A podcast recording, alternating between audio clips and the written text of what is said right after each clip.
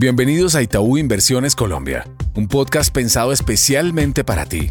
Aquí hablaremos sobre temas económicos, financieros y bursátiles para que entrenes tu conocimiento y así puedas tomar decisiones acordes a tus necesidades en el mercado. Hola a todos, bienvenidos a este nuevo episodio de Itaú Inversiones Colombia.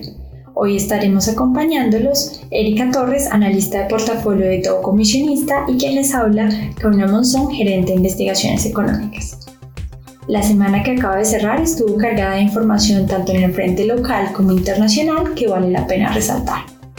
Empezando por los Estados Unidos, conocimos las minutas de la última reunión de la Reserva Federal, las cuales reflejaron que solo una minoría de los miembros apoyó el mantener las tasas estables durante el resto del año, mientras que la mayoría de los funcionarios aún ven riesgos significativos de la inflación al alza, lo que podría llevar a un mayor endurecimiento de la política monetaria. Por otra parte, en este mismo país conocimos el dato de ventas minoristas de julio que creció un 0,7% mensual, equivalente a un 3,17% anual, por encima de lo esperado por los analistas. Así, con unos datos de actividad que siguen siendo robustos, aún con riesgos hacia adelante para la inflación y un mercado laboral que se mantiene fuerte, se eleva la expectativa de si será necesario un incremento adicional de tasa de interés por parte de la Fed. Al respecto, será determinante prestar atención al discurso que dará el presidente de la entidad, Jerome Powell, en el simposio económico de Jackson Hole que tendrá lugar esta semana. Ahora bien, entrando en el frente local, en Colombia la semana estuvo cargada de datos, empezando por el crecimiento económico para el segundo trimestre del 2023, que se ubicó en un 0,3%, por debajo del 3% anotado en el primer trimestre del año, mostrando claras señales de desaceleración.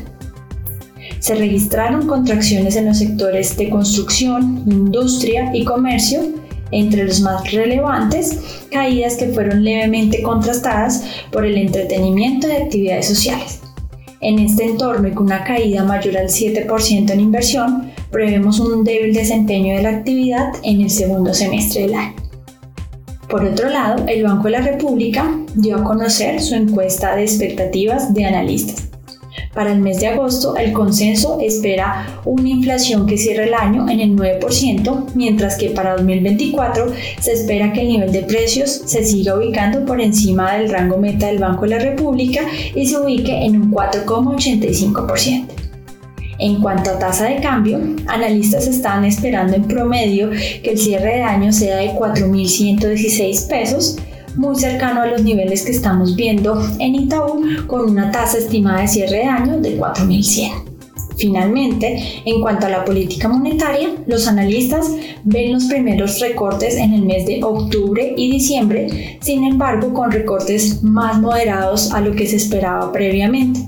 Ahora se estiman caídas de 50 puntos básicos tanto en el mes de octubre y diciembre en una perspectiva que está en línea con nuestra visión de Itaú.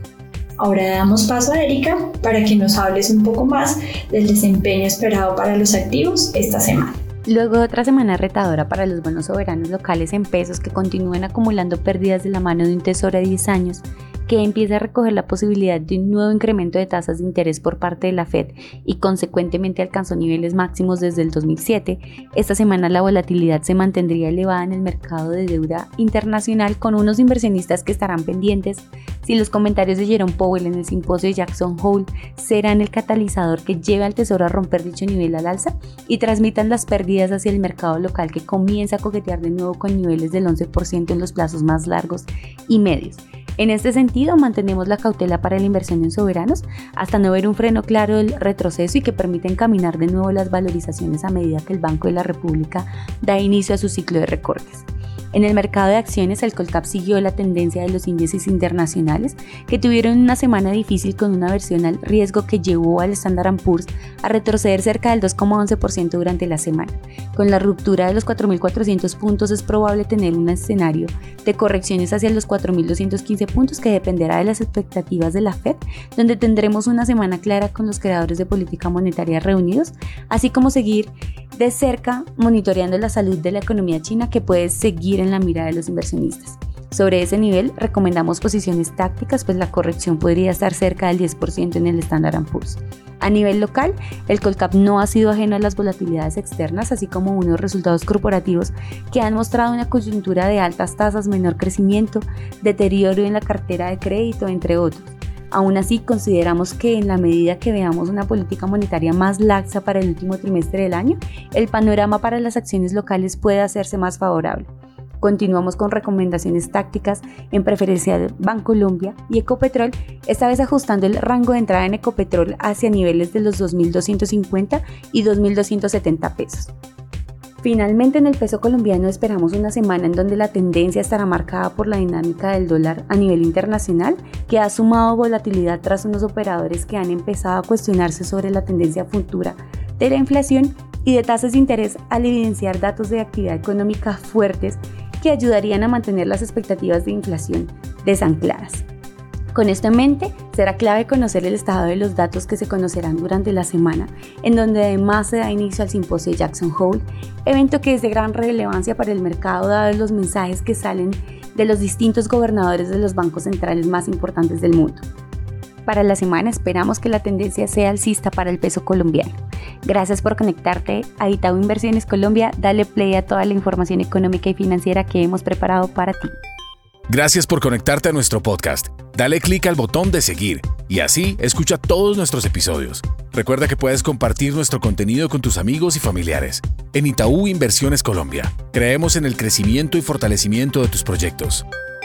La información contenida en este podcast tiene carácter informativo y fue producida por Itaú Colombia S.A. y sus filiales a partir de las condiciones actuales del mercado y las recientes coyunturas económicas y está basada en datos obtenidos de fuentes públicas que se consideran fidedignas, pero cuya veracidad no se garantiza. Esta información no constituye y en ningún caso debe interpretarse como una oferta de negocio jurídico o solicitud para comprar o vender algún instrumento financiero o para participar en alguna estrategia de negocio en particular en cualquier jurisdicción. Los instrumentos financieros nombrados en este podcast pueden no ser adecuados para cualquier inversionista, por lo que cualquier inversión debería ser analizada a la luz de una asesoría financiera independiente que tome en cuenta sus propios objetivos, intereses, perfil de riesgo, etc. Toda la información y estimaciones que aquí se presentan derivan de nuestros estudios internos y pueden ser modificadas en cualquier momento sin previo aviso. Ni Itaú Colombia ni sus filiales SA asumen ningún tipo de responsabilidad legal por las decisiones de inversiones basadas en la información contenida y divulgada en este podcast. Por último, este podcast no puede entenderse como asesoría en los temas que trata por parte de quien lo recibe. Este podcast fue preparado por Itaú Colombia SA y sus filiales e incluye material que es de uso exclusivo de sus receptores y su contenido no puede ser reproducido, publicado o distribuido en ninguna forma, en todo o en parte, sin la autorización previa de Itaú Colombia S.A. Vigilado Superintendencia Financiera de Colombia.